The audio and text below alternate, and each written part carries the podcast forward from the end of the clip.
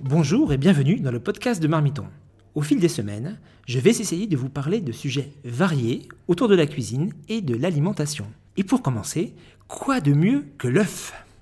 L'œuf accusé, l'œuf marginalisé, mais l'œuf innocenté, et même l'œuf aliment santé. Mais pourquoi Pourquoi est-ce qu'on a dit autant de mal de l'œuf pendant des années? Je vais vous expliquer. On a longtemps pensé que l'œuf, comme il était riche en cholestérol, le fait d'en manger allait faire monter notre cholestérol sanguin, donc notre risque cardiovasculaire. Ce raisonnement s'appuyait sur deux erreurs majeures. Première erreur, ce n'est pas parce qu'on mange du cholestérol que notre taux de cholestérol dans le sang augmente, car le cholestérol est principalement produit par notre propre organisme. Deuxième erreur, le lien entre le cholestérol et les maladies cardiovasculaires n'est absolument pas prouvé, sauf dans le cas de personnes ayant déjà eu des accidents cardiaques. C'est même plutôt l'inverse. Le cholestérol est au contraire indispensable à la santé, notamment au cerveau, car le cholestérol constitue 25% de la myéline, qui est la substance qui entoure nos neurones.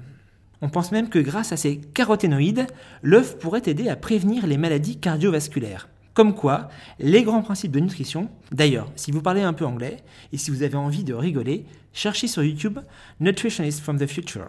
Ça vaut le coup.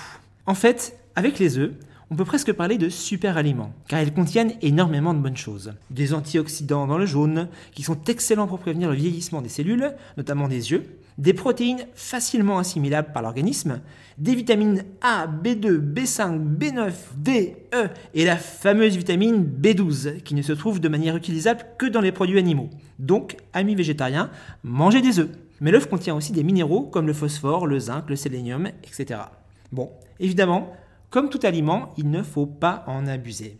Mais maintenant que l'œuf est redevenu notre ami, voici quelques petites idées pour bien le traiter et se régaler.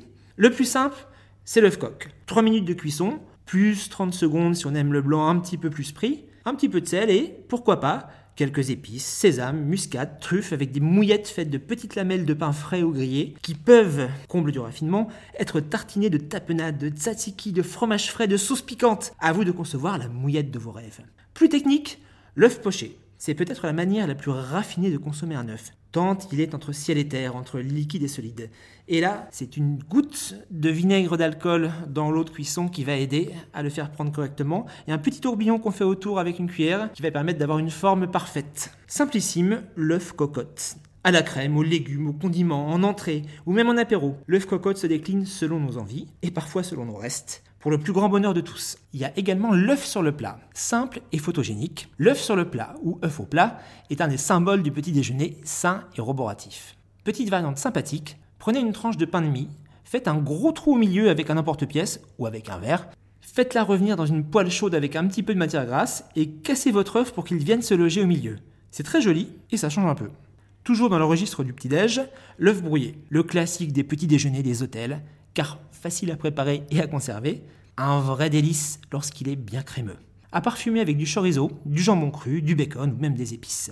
Et puis il y a l'omelette. L'omelette bien cuite ou baveuse. C'est un plat plaisir idéal lorsqu'on a faim et qu'on n'a pas envie d'attendre. C'est aussi une bonne manière d'accommoder des restes de fromage, de jambon, de légumes. C'est aussi, avec l'œuf brouillé ou la purée de pommes de terre bien beurrée, la meilleure manière d'utiliser la truffe, à laquelle l'omelette sert de support et d'exhausteur de goût. Et enfin, n'oublions pas l'œuf dur, à la mayonnaise, au thon, au roquefort. L'œuf dur se décline de mille et une façons, sans oublier nos salades qui l'accompagnent avec bonheur. Plus exotique, le pas de taille. L'œuf sert là aussi de liant et apporte des protéines pour les versions végétariennes de cet excellent plat taille. La salade César. Mais que vient faire l'œuf dans cette histoire? Comme pour toutes les salades, tout est dans la sauce. Et celle de la salade César utilise l'œuf, qui lui donne une consistance voluptueuse et fait le liant entre tous les ingrédients. Mais pas n'importe comment l'œuf dur cuit, plus précisément le jaune d'œuf dur cuit qu'on émiette pour donner de la consistance à la sauce. Côté sucré, il y a l'œuf à neige, qu'on appelle aussi île flottante. Son jaune colore la crème anglaise, son blanc battu en neige sert de nuage voluptueux sur ce petit océan sucré. L'île flottante est un vrai bonheur, d'autant qu'on peut le recouvrir d'éclats de praline ou d'amandes. Bon, tout ça c'est bien beau, mais il ne faut pas oublier une chose capitale, le bonheur des poules. Il existe même des œufs pondus par des poules qui ne finissent pas au four avec un brin de romarin dans les fesses. mais qui vont dans des maisons de retraite pour poules, une fois qu'elles ne peuvent plus pondre. La marque s'appelle Pool House, jeu de mots, donc vous aurez certainement saisi la teneur. Sans aller jusque-là, vous pouvez aussi faire quelque chose pour le bonheur des poules, en achetant que des œufs dont le numéro sur la coque commence par 0 ou 1. Et ne croyez pas sur parole les vendeurs d'œufs de poules de la ferme sur les marchés. Si le code présent sur l'œuf est 2 ou 3, ils proviennent de poules de batterie. Et cela, il faut les éviter. Car je suis convaincu qu'une poule heureuse fait de meilleurs œufs. D'ailleurs, pourquoi pas essayer de donner des truffes à manger aux poules? Peut-être que comme ça, on retrouverait le goût de la truffe dans les œufs.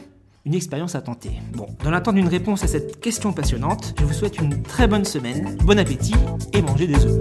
Ciao ciao